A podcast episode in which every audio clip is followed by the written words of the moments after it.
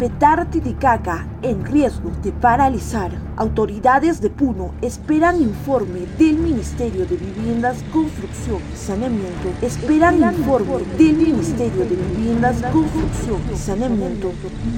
El pasado miércoles 14 de septiembre del presente año, la operadora ecológica del Titicaca, OPETI, envió una carta notarial al ministro de Viviendas, Construcción y Saneamiento comunicándole la nulidad del contrato de concesión del proyecto denominado Sistema de Tratamiento de Aguas Residuales de la Cuenca del lago Titicaca. Pero ¿cuáles fueron las causas para que se quiera anular el contrato?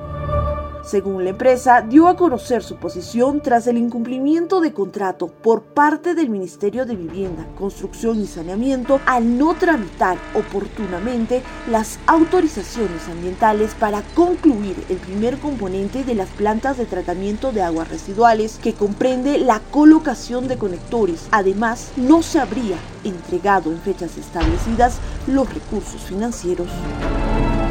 Pero ¿cuáles fueron las causas para que se quiera anular el contrato? Según la empresa, dio a conocer su posición tras el incumplimiento de contrato por parte del Ministerio de Vivienda, Construcción y Saneamiento al no tramitar oportunamente las autorizaciones ambientales para concluir el primer componente de las plantas de tratamiento de aguas residuales que comprende la colocación de conectores, Además, no se habría entregado en fechas establecidas los recursos financieros. Además, no, se habría entregado en fechas establecidas los recursos financieros. ¿Y qué acciones se vienen emprendiendo para que se logren continuar con los trabajos y estos no sean perjudiciales para la población?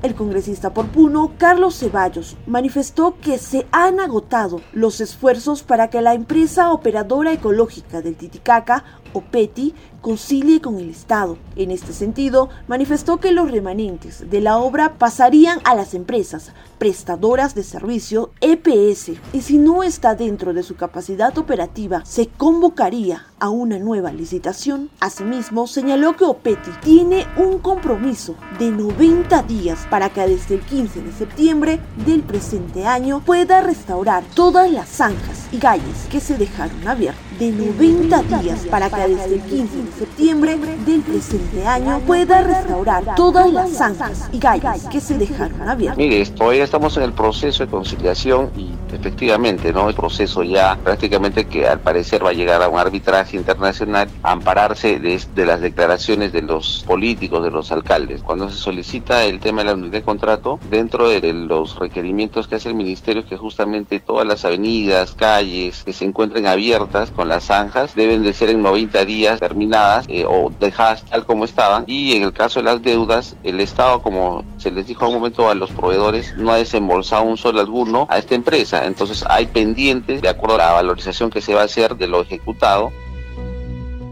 Sin embargo, destacó que el Ministerio de Vivienda debe buscar una solución amparándose en el decreto legislativo 1280 porque actualmente la obra se encuentra previo a un arbitraje con una conciliación de por medio. La empresa actual ha pedido la nulidad de contrato. En este momento se encuentra ya prácticamente en un tema ya digamos previos a un arbitraje con una conciliación de por medio. En ese sentido ya la institución como es el Ministerio de Vivienda ya tiene que tomar cartas en el asunto y ver la mejor solución amparando en el decreto legislativo 1280, que eso nos va a ayudar a que esto no se trunque, pero eso se tiene que ir progresivamente como lo manda la ley.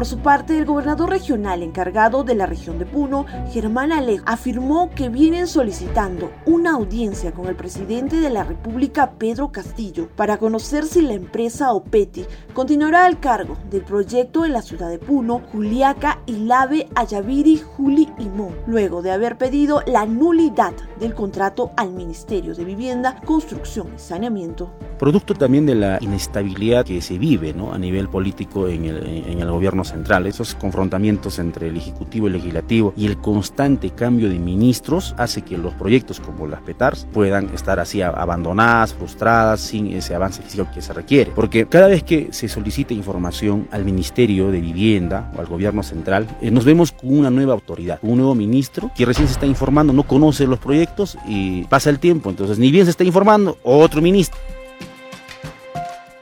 Asimismo, la inestabilidad política y el cambio constante de los ministros ha traído como consecuencia el abandono de varios proyectos como las plantas de tratamiento de aguas residuales de la cuenca del lago Titicaca. Hemos solicitado ya bajo documento todo el informe correspondiente y además de eso estamos pidiendo una audiencia con el propio presidente de la República ¿no? y que asista en esa audiencia con el ministro de Vivienda y que nos pueda dar a conocer el estado situacional y sobre todo vamos a tajantes en que no vamos a permitir que estas obras se paralicen y que queden abandonadas, pero tiene que haber ahí un trabajo. Nosotros como gobierno regional, incluso más, ejecutamos varios proyectos y muchas veces estamos chocando con el área de la PETARS y para dar facilidad justamente para que estos proyectos se ejecuten, tenemos que modificar nuestros, nuestros expedientes técnicos a fin de permitir de que se ejecute la, obra, ¿no? Para dar facilidad justamente para que estos proyectos se ejecuten, tenemos que modificar nuestros, nuestros expedientes técnicos a fin de permitir de que se ejecute la, la obra, ¿no?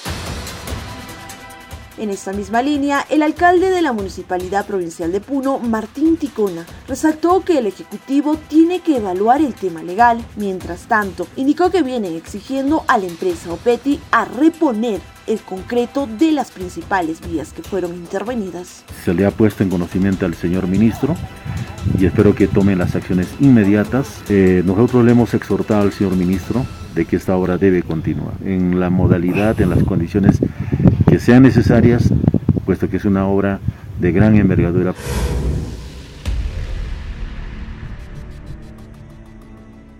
Tras la emisión del informe, se puede concluir que este proyecto de gran envergadura para la región de Puno quedará desierto y con un futuro incierto mientras la población queda una vez más engañada. Mientras, la, población queda una vez más engañada.